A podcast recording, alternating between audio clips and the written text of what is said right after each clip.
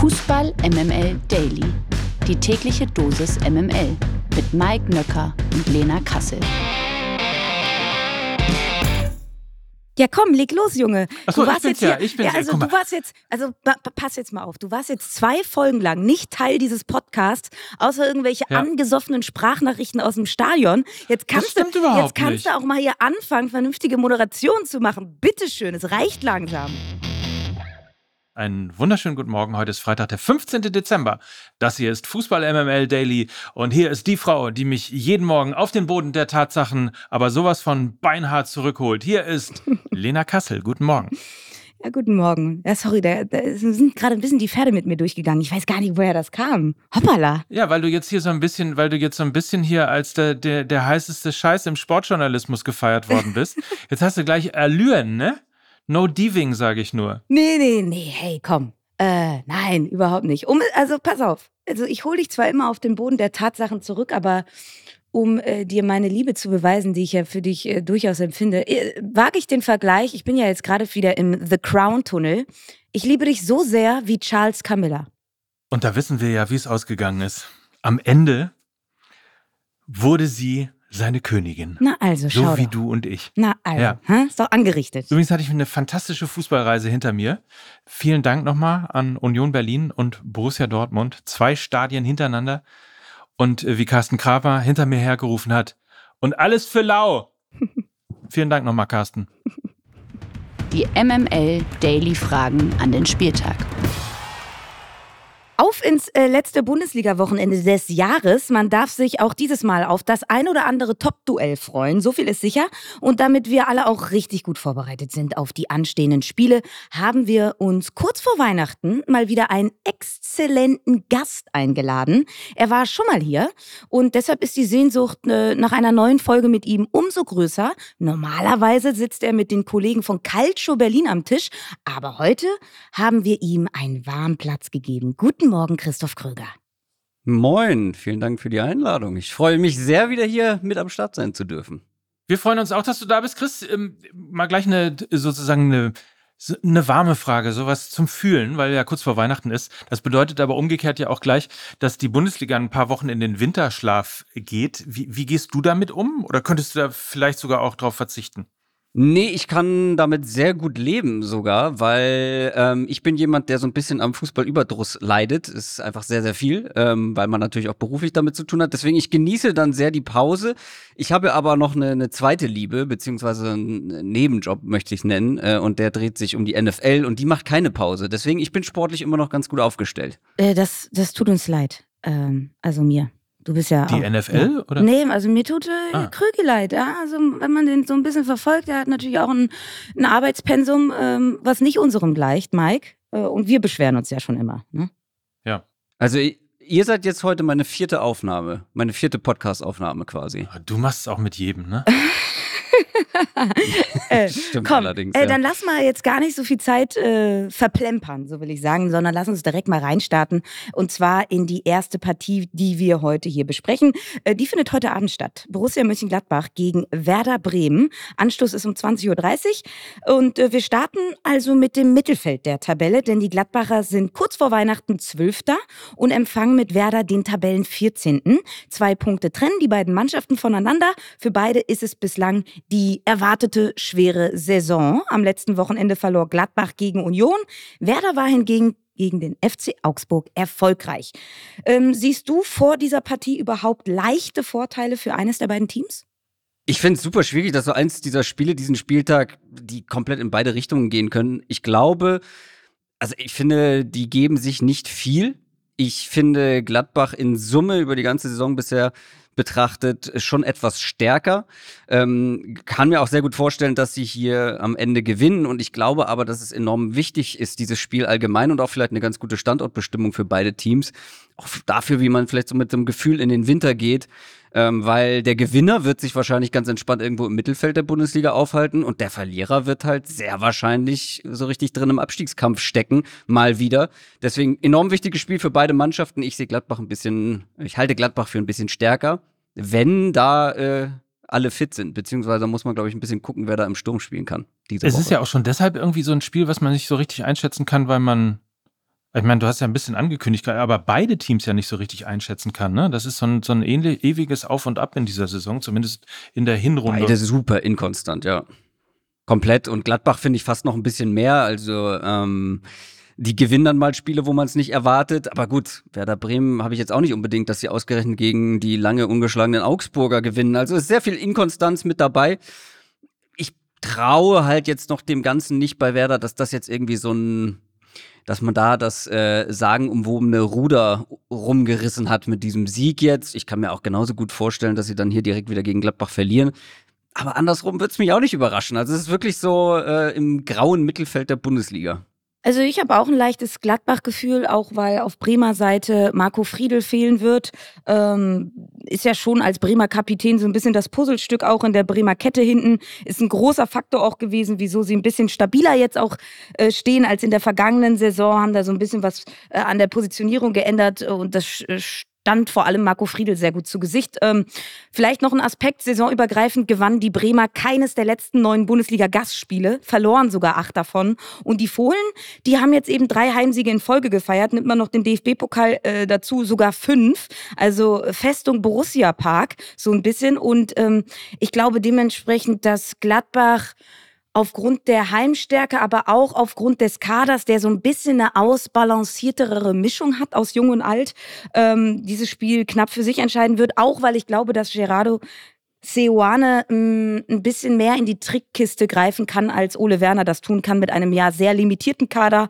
Und ich glaube auch gerade was die Offensive angeht, sind sie da schon sehr ausrechenbar. Es geht alles über Marvin Duksch und ähm, ich glaube, die Gladbacher sind da einfach ein bisschen variabler aufgestellt in der Offensive, was auch die Torgefahr angeht. Du hast angesprochen, Krüge, man muss mal ein bisschen gucken, wer da jetzt vorne spielen kann. Aber ich glaube, sie haben da wesentlich mehrere, also mehr Optionen als jetzt auf Bremer Seite. Und von daher glaube ich, wird es ein enges Spiel, aber irgendwie mit einer leichten leichten Gladbach-Tendenz.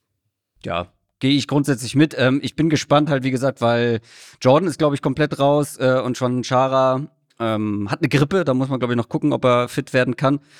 Ich wäre sehr gespannt, wenn zum Beispiel mal so ein Grand Leon Ranos, ähm, der äh, zu Gladbach gewechselt ist, sein Startelfdebüt bekommt. Bin ich gespannt. Vielleicht wird aber John Chara auch rechtzeitig fit. Darmstadt 98 gegen den VfL Wolfsburg. Das ist dann Samstag um 15.30 Uhr, also morgen.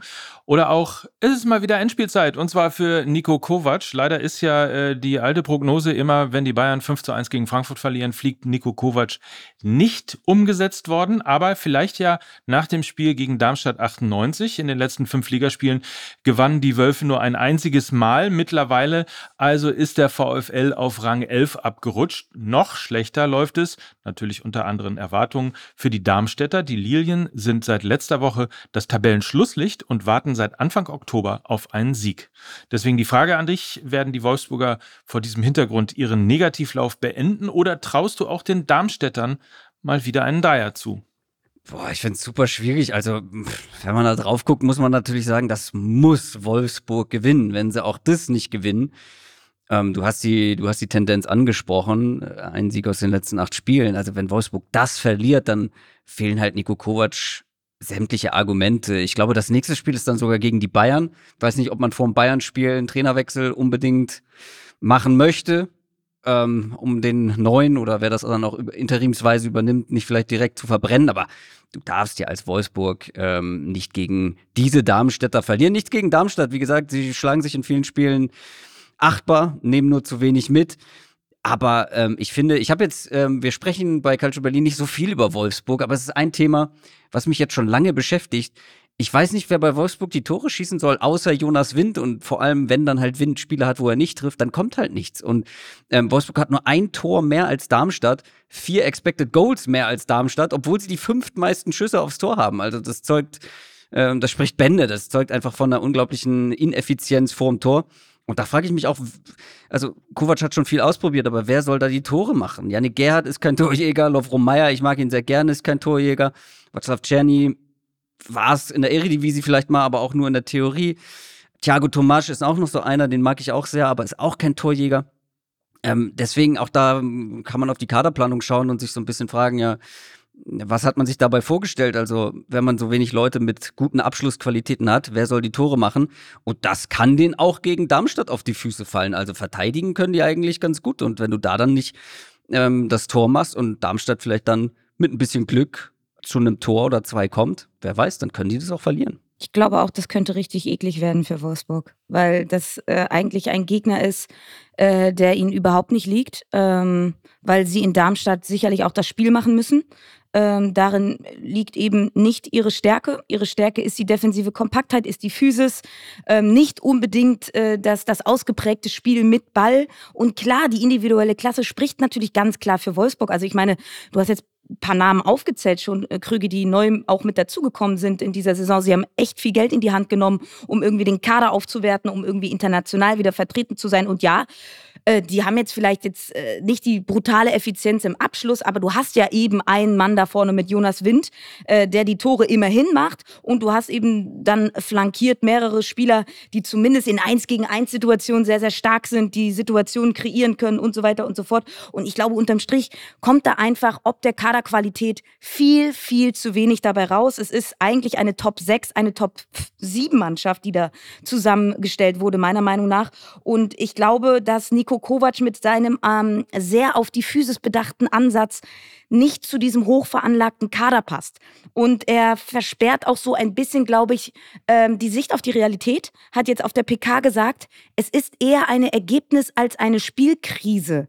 Und das sehe ich halt nicht so. Ähm, nach dem guten Saisonstart mit vier Siegen aus den ersten sechs Spielen hat Wolfsburg nur noch eins der folgenden acht Bundesligaspiele gewonnen und in dieser Zeit nur noch vier Punkte geholt. Kein Team weniger. Ich finde es vermessen, dann zu sagen, dass man da von einer Ergebniskrise spricht. Das, das stimmt halt einfach nicht. Äh, jetzt fehlt auch noch bei der Partie gegen Darmstadt äh, Maximilian Arnold gelb gesperrt, was eine weitere Schwächung bedeutet, weil Kovac dann, der ohnehin viel zu viel rotiert. Auch da ist, glaube ich, der Hase im Pfeffer begraben. Sie haben wenig Struktur, äh, keine Achse, die vorhanden ist. Jetzt muss er wieder personell auf entscheidender Position was ändern. Und äh, ich kann mir vorstellen, dass das hier ein ganz müdes 0-0 werden kann, was dann eventuell vor der Winterpause äh, die Verantwortlichen zum Handeln zwingt. Ob das jetzt vor, vor den Bayern ist oder danach. Aber ich glaube, wenn, wenn Wolfsburg Wolfsburg dieses Spiel nicht gewinnt, dann ähm, fehlen Nico Kovac Argumente. Das Witzige ist ja, ich habe dich ja intern immer schon äh, als unsere persönliche AI hier hochstilisiert, Frau Kasselberger. Aha. Ich habe nämlich mal die neue Folge Mike mit AI, kommt ja erst in der nächsten Woche, aber ich habe mich mal bemüht und äh, mal die AI gefragt, wie denn dieses Spiel ausgeht. Äh, und in der Tat, die Prognose für das Heimspiel von Darmstadt gegen Wolfsburg sieht Darmstadt mit einem leichten Vorteil mit einer geschätzten Tordifferenz von etwa 0,2 plus vor. Die empfohlene Ausstellung ist eine 4-3-2-1-Formation. Also das riecht sehr nach Unentschieden mit leichter Tendenz zu Darmstadt 98. Alles das, was ihr gerade gesagt habt. Ich möchte noch einmal einhaken, das, was ähm, Lena gesagt hat, beziehungsweise was Nico Kovac gesagt hat, weil das ist wieder so eine typische Trainerfloskel. Also, das ist natürlich eine Ergebniskrise, aber das, er lässt es ja so klingen, als würde man gut spielen, sich viele Chancen herausarbeiten oder mehr als der Gegner heraus erarbeiten oder ähm, ja mehr Chancen kreieren als der Gegner und trotzdem verlieren. Und ich meine, heutzutage kannst du sowas messen. Und das, was gemessen wurde, widerspricht eigentlich ähm, Nico Kovac. Also ja, gegen Freiburg hatten sie mehr Expected Goals als Freiburg, aber gegen Bochum hatten sie zum Beispiel weniger. Sie hatten sogar gegen Leipzig in dem Sieg hatten sie deutlich weniger. Ähm, und ansonsten deckt sich das halt auch nicht so mit dem, was Nico Kovac da vermitteln möchte. Und das ist mir dann auch ein bisschen zu einfach. Also da gehe ich, äh, da bin ich komplett deiner Meinung. Das ist dann ein bisschen ein bisschen leicht erzählt äh, oder versucht es leicht zu erklären, was aber nicht so leicht zu erklären ist. Ein Schuss, ein Tor, die Werbung. Wir begrüßen einen alten Bekannten, nämlich Jobrad. Hello again, sc.jobrad.org. Das ist eure Adresse für Nachhaltigkeit, für Mobilität, für Fahrräder, Lena, für, für einfach individuell, ich sag mal, die Mobilitätswende selber zu machen. Ja, und vielleicht ist dem einen oder anderen Jobrad auch schon mal ins Auge gesprungen, denn Jobrad ist Hauptsponsor des SC Freiburg. Also zwei Freiburger Originale sind da zusammengekommen und sind schon lange Profis in Sachen Nachhaltigkeit. Und du kannst dir bei Jobrad eben dein Traumrad als Dienstrad aussuchen und dabei äh, echtes Geld sparen. Alle Infos findest du bei deinem Arbeitgeber oder eben auf sc.jobrad.org. Jobrad.org und ich sag mal so, du kannst dann eben dieses Jobrad aber nicht nur auf dem Weg zur Arbeit nutzen, nein, du kannst es natürlich auch in deiner Freizeit nutzen. Du kannst damit irgendwie deine Gesundheit auf Vordermann bringen, du kannst dich fitter machen, Ausdauertraining. Ins Stadion fahren. Ins Stadion fahren und ich sag mal so, Na? wir haben ja schon das ein oder andere Mal hier über Christian Streich gesprochen. Ich habe gesagt, er ist so ein bisschen der glitzernde Panini-Sticker in der Trainerwelt des modernen Fußballs und er ist auch Vorreiter in Sachen Nachhaltigkeit, denn er nutzt sein Fahrrad ziemlich häufig, nicht nur um irgendwie zum Training zu fahren, sondern tatsächlich nimmt er das auch teilweise mit auf Auswärtsfahrten, um dann irgendwie ja die jeweilige Stadt dann mit dem Rad zu erkunden. Also auch Christian Streich ist in dieser Sache Vorreiter und wir unterstützen natürlich die Mobilitätswende und das Thema Nachhaltigkeit und deshalb freuen wir uns sehr, dass Jobrad unser neuer Partner ist und von daher fühlt euch animiert dazu, da einfach mal vorbeizuschauen auf sc.jobrad.org oder informiert euch einfach bei eurem Arbeitgeber, ob sie vielleicht auch sowas anbieten wie Jobrad und dann könnt ihr euch eben ja bis zu 40 Prozent günstiger als eben ein Fahrrad zu kaufen, einfach ein Fahrrad leasen. Ist doch toll. Fantastisch. Wir kommen zur nächsten Partie. SC Freiburg gegen den 1. FC Köln, Sonntag 15.30 Uhr. Beide Mannschaften waren zuletzt in einem Aufwärtstrend. Die Kölner haben zum Beispiel immerhin die direkten Abstiegsränge verlassen und nur eines der letzten fünf Bundesligaspiele verloren. Und das war gegen die Bayern. Auch beim SC Freiburg lief es zuletzt wieder deutlich besser. Zweimal in Folge konnte der Sportclub einen 1 zu 0 Sieg einfahren.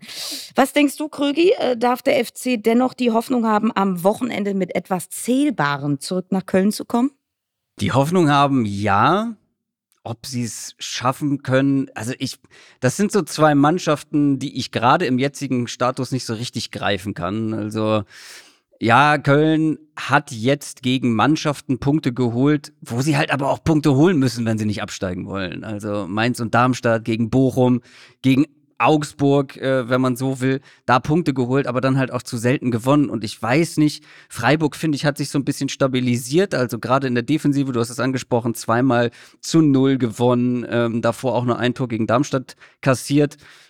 Und die sind halt, glaube ich, aktuell gegen jeden Gegner in der Lage, das Spiel eng zu gestalten und gerade gegen eine, wir haben gerade über Abschlussschwäche bei Wolfsburg gesprochen, gegen eine noch abschlussschwächere Mannschaft wie Köln, ähm, wird es sehr, sehr schwer für Köln, glaube ich, hier ein Tor zu machen. Und dann hängt es davon ab, wie gut können sie gegen die Freiburger verteidigen, die jetzt auch keine äh, enorme Offensivpower mitbringen. Aber ich bin hier schon, ich bin hier schon Tendenz, mit der Tendenz Freiburg unterwegs. Wollt ihr Mike mit AI dazu hören? Soll ich vorher noch was dazu sagen und dann kannst du wieder abschließen? Hm? Können wir auch so machen. Ich bin so aufgeregt, weil ich das hier alles ausgerechnet Ich habe. mach weiß, du warst fleißig, ne? Ich bin ganz begeistert, Ja. muss ich sagen. Ja. Also nicht schlecht. Ja. Ich äh, glaube auch, dass es äh, so ein bisschen so ein Stürmerspiel wird. Ne? Du hast auf der einen Seite Davy Selke und auf der anderen Seite Michael Gregoritsch. Erwartet trotzdem irgendwie ein enges Spiel, ähm, weil beide jetzt, also die Kölner haben sich primär jetzt auf die Defensive zumindest so ein bisschen fokussiert, ähm, waren jetzt auch zweimal damit erfolgreich ohne Gegentor. Oh, Und was für Köln natürlich spricht, ist die Europareise der Freiburger. Äh, die mussten nach West Ham und äh, da etwaige fehlende Frische. Ähm, was für Freiburg natürlich spricht, ist der Fakt, dass der SC Freiburg seit über zwei Jahren ungeschlagen gegen Bundesligamannschaften ist, die vor dem direkten Duell in der unteren Tabellenhälfte zu finden waren. Also das ist auch so ein bisschen äh, Signature von Freiburg. Die machen halt ihre Hausaufgaben. Die lassen halt keine Punkte liegen gegen ähm, schlechter gestellte Teams, wo bei der einen oder anderen Mannschaft dann mal so ein leichter Schlendrian drin ist. Das ist beim SC Freiburg nicht so. Und ich glaube, das spricht auch so ein bisschen für die Attitude von Christian Streich. Ja, ja, wir spielen zwar donnerstags irgendwie West Ham, aber wir nehmen die Aufgabe am Sonntag gegen den ersten FC Köln aber mal sowas von ernst. Ähm, also da haben sie einfach ein extrem gutes Mindset, äh, glaube ich. Und von daher, äh, ja, spricht da eigentlich auch viel für die Freiburger. Und trotzdem, glaube ich, hat es ein bisschen was mit der Tagesform eben dieser beiden Stürmer zu tun. Äh, mal schauen, wer besser drauf ist, Gregoritsch oder Selke. Ich glaube, einer von beiden wird treffen. Wer wird treffen? Da möchte ich dich jetzt drauf festnageln. Weil es sind ja auch, also wenn du von Stürmer-Duell sprichst, dann sprichst du ja auch von einem Stürmer-Duell von zwei Leuten, die jetzt bislang ähm, sich nicht mit Ruhm bekleckert haben diese Saison. Also vor allem Gregoritsch nicht. Also hör mal, Gregoritsch hat jetzt die letzten beiden Spiele, glaube ich, getroffen und hat auch schon das ein oder andere Mal in der Europa League getroffen. Also ich dachte auch, der, also der war lange, hatte eine lange Durststrecke. Ja, okay. Aber ich glaube, Ja, in der Liga die, hat er aber zwei in den Tore. letzten beiden oder? Spielen. Also aufsteigender Ast. Ja. Ja? Ah, okay. Okay. Aber du- Ja, ja, absolut. Die Tendenz, Nee, also gehst du mit Gregoritsch. Gregoritsch ich sag trifft dir mal nochmal. eins. Nach, mein, nach meiner Saisonprognose für den VfB Stuttgart gebe ich dir schon mal gar keine festen Antworten mehr bezüglich irgendwas. Ich halte mich jetzt vage und sage, einer der beiden Stürmer wird eventuell treffen. Könnte sein. So, was sagt die KI? Ja, ich wollte, ich, ich dachte schon, ihr fragt gar nicht mehr. Also maximale Tordifferenz. Und man muss nochmal dazu sagen, ist natürlich Wahrscheinlichkeitsrechnung. Ne? Also es kann auch wie immer natürlich alles anders kommen, aber zu 80 Prozent. Tordifferenz plus 0,37 für den SC Freiburg. Ähm, das heißt, es riecht auch da wieder nach ein bisschen Unentschieden, aber die Tendenz in Richtung Freiburg, die erfolgreichsten Formationen sind 5-4-1, 5-3-2 und 4-4-2. Da liegt äh, die Tordifferenz jeweils über 0,3. Aber auch nicht mehr. So, und dann sind wir schon am Sonntag angekommen. Da spielt nämlich Bayer Leverkusen gegen Eintracht Frankfurt. Bayer kann mit einem Sieg zumindest mal Weihnachtsmeister werden. Die Werkself ist in dieser Saison noch immer ungeschlagen. Und jetzt bekommen die Leverkusener Besuch aus Frankfurt. Und die Eintracht sollte nach dem 5-1-Sieg gegen die Bayern natürlich mit mächtig Selbstvertrauen wiederum anreisen. Deswegen, ähm, Chris, die Frage, traust du den Frankfurtern nach dem letzten Wochenende auch zu, gegen diese Leverkusener Mannschaft zu bestehen? Mm, Einfache Antwort, nein. Also vielleicht überraschen sie mich auch hier, aber ich kann es mir nicht vorstellen, weil das gegen die Bayern war ja einfach irgendwie, das war der perfekte Moment sozusagen, das perfekte Spiel. Da hat alles geklappt gefühlt ähm, bei Eintracht Frankfurt. Ich glaube, die Le vielleicht, also ich hatte auch so ein bisschen das Gefühl, dass die Bayern Frankfurt dahingehend auch ein bisschen unterschätzt haben. Das ist der Nachteil, wenn du dann äh, so ein Team wie die Bayern 5-1 wegklatscht, dass der nächste Gegner den Fehler nicht machen wird. Leverkusen wird hier mit 100% Konzentration ins Spiel gehen. Und ich finde auch, dass Frankfurt sich halt sehr oder das es sehr ausgenutzt hat, dass die Bayern ja schon ihre, ihre Defizite in der Restverteidigung hatten, dass da schon viel Platz hinter der Kette war. Und Leverkusen ist da besser in meinen Augen. Äh, mit ihrem Dreieraufbau ist es schwieriger, da ganz schnell nach vorne zu spielen. Das wird hier nicht so einfach. Und gleichzeitig ähm, glaube ich einfach, dass Leverkusen also natürlich niemand von uns, äh, bestimmt auch nicht deine KI, Mike, hätte äh, mit einem 5-1 für, zu, zugunsten Eintracht Frankfurts gerechnet. Auf gar keinen Fall. Deswegen will ich mich hier nicht zu weit aus dem Fenster lehnen, aber ich glaube schon, dass Leverkusen hier zu stark sein wird, zu gut sein wird und das Spiel auch gewinnen wird. Man hat ja aber zumindest gegen Stuttgart gesehen, wie du Leverkusen äh, vor Probleme stellen kannst. Ne? Äh, gerade in der ersten Halbzeit. Äh, aggressives Anlaufen, frühes Attackieren ist die eine Methode, sie ins Schwimmen zu bringen.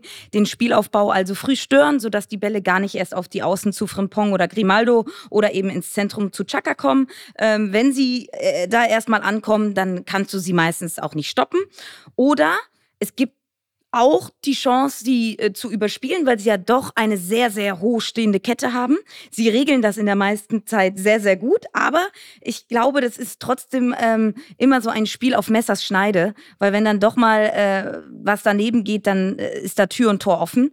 Und eigentlich hat die SGE die Spieler, um dann in diesen freien möglichen Raum zu stoßen. Allerdings Oma Mamouche wird in dieser Partie fehlen. Ähm, und das ist natürlich für Frankfurt ähm, jetzt keine gute Nachricht, weil er ist sehr schnell, er ist eben perfekt für Konter und er ist Frankfurts Top-Torschütze. Und ich glaube, ohne ihn wird es gegen diese schier unkaputtbare Maschine, die die Werkself ja ist, äh, sehr, sehr schwer. Ich glaube aber dennoch an ein gutes Spiel von der Eintracht, weil ihr mitspielende Gegner liegen. Das haben wir eben gegen die Bayern gesehen, das haben wir auch gegen Dortmund gesehen, das haben wir auch gegen Hoffenheim gesehen. Und von daher glaube ich zumindest an eine gute Partie von Eintracht Frankfurt. Und einmal Match-Simulation durchgerechnet, und zwar zwölf verschiedene Formationen von 5-4-1 bis äh, 3-3-2-2, also auch mit absurden Geschichten. Und bei allen kam ein klarer Sieg ähm, von Leverkusen gegen Eintracht Frankfurt heraus äh, mit einem 5-4-1. Das ist das beste System. Äh, gewinnt man auf jeden Fall mit über einem Tor mehr. Und alles andere äh, ist im ähnlichen Bereich. Also ähm, KI sagt klar, aber du hast natürlich total recht, Chris. Äh, KI hätte auch klar gesagt, dass die Bayern gewinnen ähm, und nicht Eintracht Frankfurt. Ähm, aber deswegen ist es ja auch nur Wahrscheinlichkeitsrechnung und ähm, deswegen gibt es halt immer auch noch Überraschungen und Zufälle und das wäre ja auch wahnsinnig doof, wenn es sie nicht geben würde. Du, ich bin ein absoluter Freund von, äh, von Zahlenspielen oder von Statistiken und äh, KI-Berechnungen und so weiter. Deswegen möchte ich da noch mal ganz kurz einhaken, was Lena gesagt hat. Ähm, äh, ich stimme dir zu, dass, ähm, dass die Stuttgarter Leverkusen so Probleme machen konnten. Ich traue halt Frankfurt nicht unbedingt zu, dass sie das genauso hinbekommen, beziehungsweise vor allem dieses frühe Stören nicht so gut hinbekommen. Ähm, und wenn du Leverkusen wenn du es zulässt, dass die sich den Ball da durch die Reihen zuspielen, gerade durchs Zentrum, du hast Chaka angesprochen, ähm, ich glaube nicht, dass sie es so gut verhindern können und wenn sie das dann, ähm, wenn Leverkusen da so wieder ihr Spiel aufziehen kann, wird es halt bedeutend schwerer und sie sind halt auch statistisch deutlich weniger konteranfällig als zum Beispiel die Bayern oder was heißt konteranfällig, aber sind nicht so anfällig nach Umschaltsituationen. Deswegen glaube ich, kann da auch Frankfurt nicht so viel Schaden anrichten. Ähm, ja, gutes Spiel schon, aber ich kann mir irgendwie nicht vorstellen, dass sie gewinnen. So, zum Abschluss des Spieltags geht's nach München zum nächsten absoluten Topspiel. Der FC Bayern empfängt den VfB Stuttgart am Sonntag um 19.30 Uhr und der VfB hat die große Chance, mit einem Sieg am Rekordmeister vorbeizuziehen. Nein, wir befinden uns in keiner Simulation, das ist wirklich so. Die Bayern waren nach dem Debakel in Frankfurt ja unter der Woche noch in Manchester unterwegs und besiegten United in der Champions League. Sie scheinen also zurück in der Spur zu sein. Trotzdem äh, war das Momentum in den letzten Wochen eher auf Seiten der Stuttgarter. Äh, geht der VfB deshalb für dich sogar als leichter Favorit ins Spiel, Krögi? Boah, ich sind wir schon so weit? Lass mich doch eine leicht polemische Frage stellen. Ich höre Schnappatmung, ja. ich höre Schnappatmung vom Tegernsee. Nee, ist ja auch richtig, weil ich halte Stuttgart aktuell für auf Augenhöhe mit dem FC Bayern. Dafür spielen sie zu gut. Jeder, der die erste Halbzeit gegen Leverkusen, die bis dato beste Mannschaft dieser Bundesliga-Saison gesehen hat, wird realisiert haben, Stuttgart kann auch gegen solche Mannschaften mindestens mal mithalten.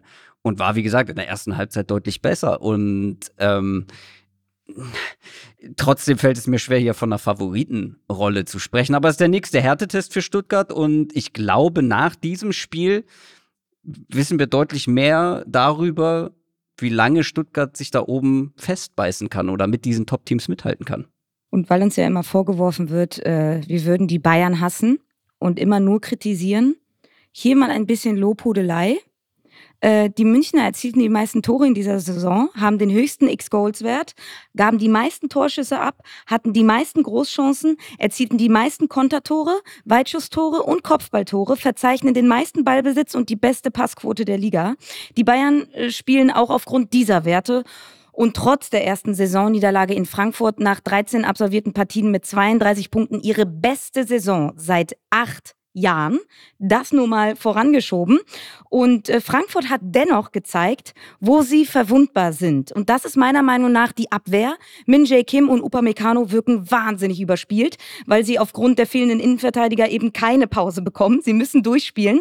Und äh, wenn die Stuttgarter, äh, also die beiden Innenverteidiger, nur ansatzweise so krass und konsequent anlaufen und attackieren, wie sie das letzte Woche gegen Leverkusen in der ersten Halbzeit gemacht haben, dann wird es, glaube ich, für die Bayern extrem unangenehm.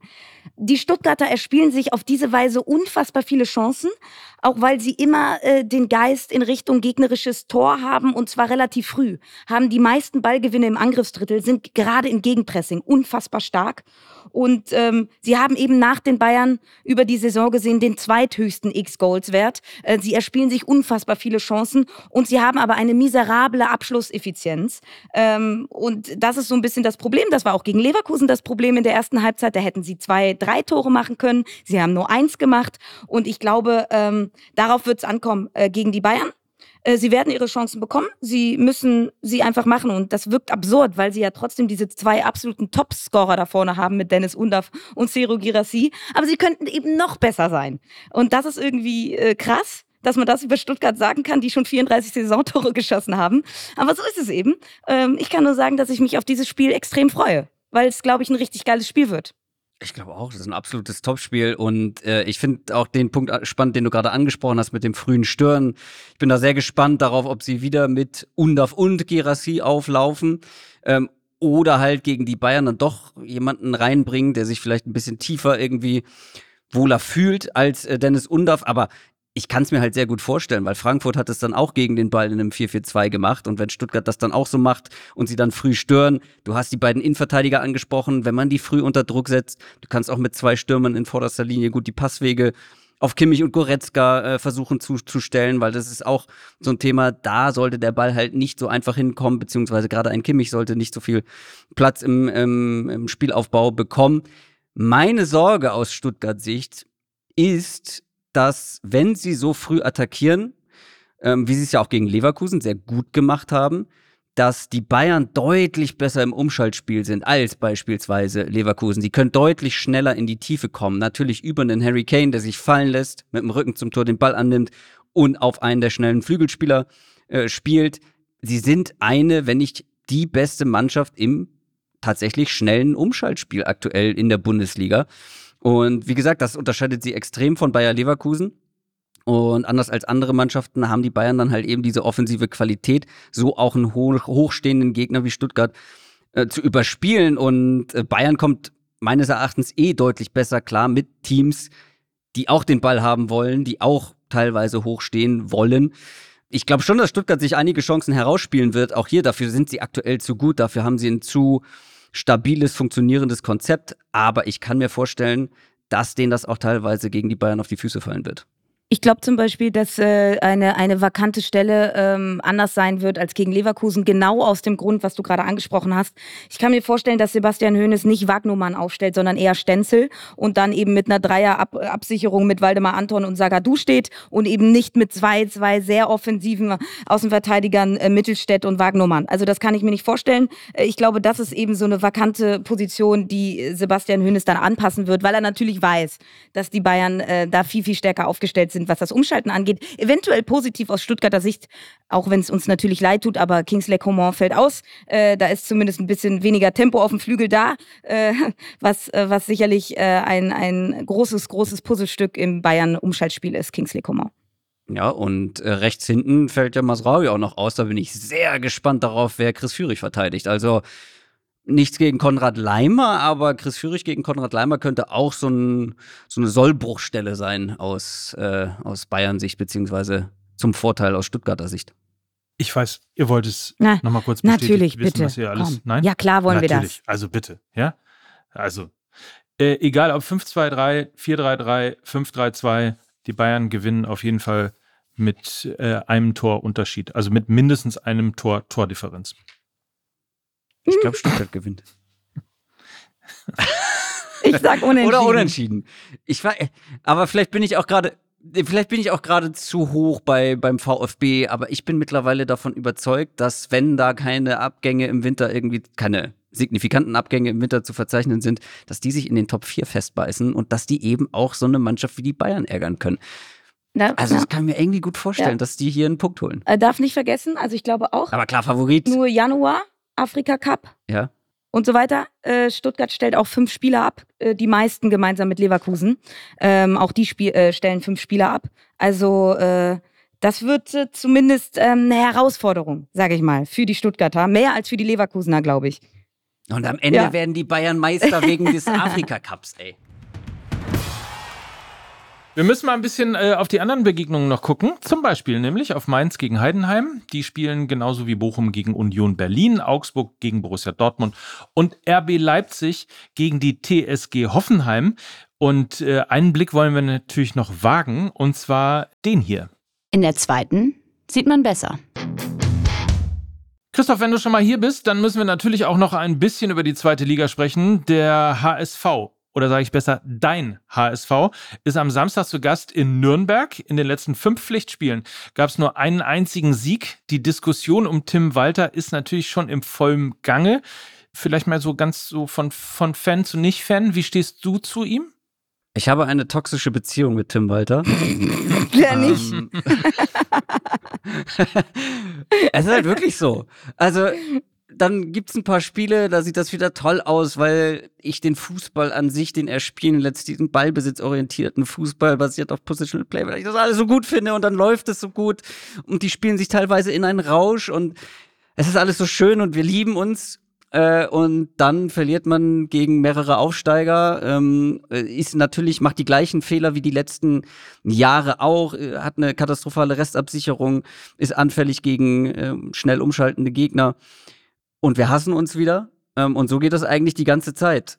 Aber ich kann mir vorstellen, dass jetzt die verbleibenden Spiele echt richtungsweisend sein können, was Tim Walter angeht. Weil wenn hier nicht vernünftig gepunktet wird, ähm, und gerade gegen Nürnberg ist eigentlich ein Team, was du aktuell schlagen musst, dann wird es, glaube ich, mit Blick auf die Winterpause sehr, sehr eng für Tim Walter. Und die ist dann ja auch schon, ne? Also anders, die Bundesliga hat dann ja noch eine englische Woche. Bei äh, der zweiten Liga sind wir durch. Also insofern. Ist das mhm. schon durch? Ah, okay, vielleicht ist das Spiel dann auch entscheidend, wer weiß. André Breitenreiter scharrt schon mit den Hufen. Apropos André Breitenreiter, Heute Abend ist auch noch Schalke gegen Gräuter Fürth gefordert. Ähm, die Fürther sind zuletzt ja richtig gut drauf gewesen und haben sich bis auf Platz 4 vorgearbeitet. Aber auch die Schalker konnten sich zumindest etwas fangen und sind gerade Tabellen 13. Gefangen hat sich aber auch die Hertha. Die Berliner sind in Lauerstellung auf die Aufstiegsplätze und spielen am Samstag gegen Tabellenschlusslicht Osnabrück. Krügi, du warst ja jetzt auch das ein oder andere Mal bei der Hertha im Stadion, habe ich ja gesehen. Ja. Ähm, Ne, der, der klassische Erfolgsfan ist also wieder zurück im Olympiastadion. Schön. Der Erfolgsfan. Hast, Ja, du, genau. hast du diese Berliner Erfolgswelle denn kommen sehen? Oder bist du ebenso überrascht wie alle Hertanerinnen und Hertaner? Wahrscheinlich so ein Mittelding. Ich war sehr, sehr kritisch zum Saisonbeginn. Ähm, vielleicht auch etwas zu kritisch. Ich werde wahrscheinlich in diesem Leben kein großer Fan mehr von dem Fußball, den Paul Dardai mit dem, mit den ihm vorhandenen Spielern spielen lässt. Ähm, gleichzeitig muss man das aber auch äh, respektieren und, und anerkennen, was er da wirklich geleistet hat jetzt, beziehungsweise wie er die Mannschaft da aus diesem Keller gezogen hat. Und das liegt natürlich auch an so ein, zwei Spielern, die auch nochmal einen extremen Sprung gemacht haben. Allen voran natürlich ein Fabian Reese. Ähm, Florian Niederlechner spielt wieder eine Rolle. Das ist schon echt beeindruckend, dass die sich da so aus diesem, aus diesem Sumpf, aus diesem Abstiegskampf, auch wenn es zu Beginn der Saison war, okay, aber trotzdem da dann ähm, so rauszukommen, ist schon sehr beeindruckend. Und aktuell sind sie, sind sie gerade echt, äh, ja, haben einen guten, guten Flow. Ähm, und dann sollte auch ein Gegner wie Osnabrück kein großes Problem darstellen. Aber das haben andere Top-Teams in der zweiten Liga auch schon gesagt. Tabellenführer FC St. Pauli.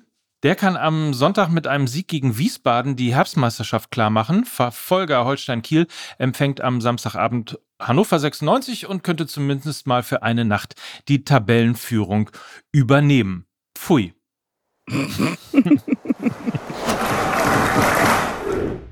Ich möchte mich an dieser Stelle erstmal natürlich bei dir bedanken, Krögi, dass du uns wieder mit deiner Fachexpertise zur Seite gestanden hast. Äh, Das war richtig toll, hat Spaß gemacht.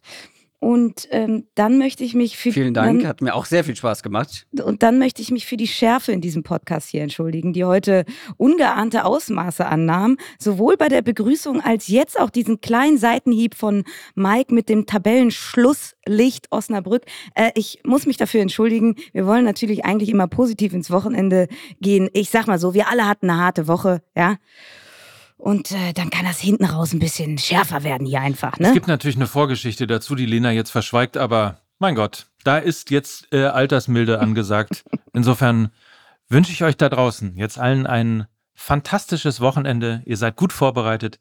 Ihr könnt in die Spiele gehen. Ihr könnt eure Vereine anfeiern, äh, anfeuern. Anfeiern ist auch gut.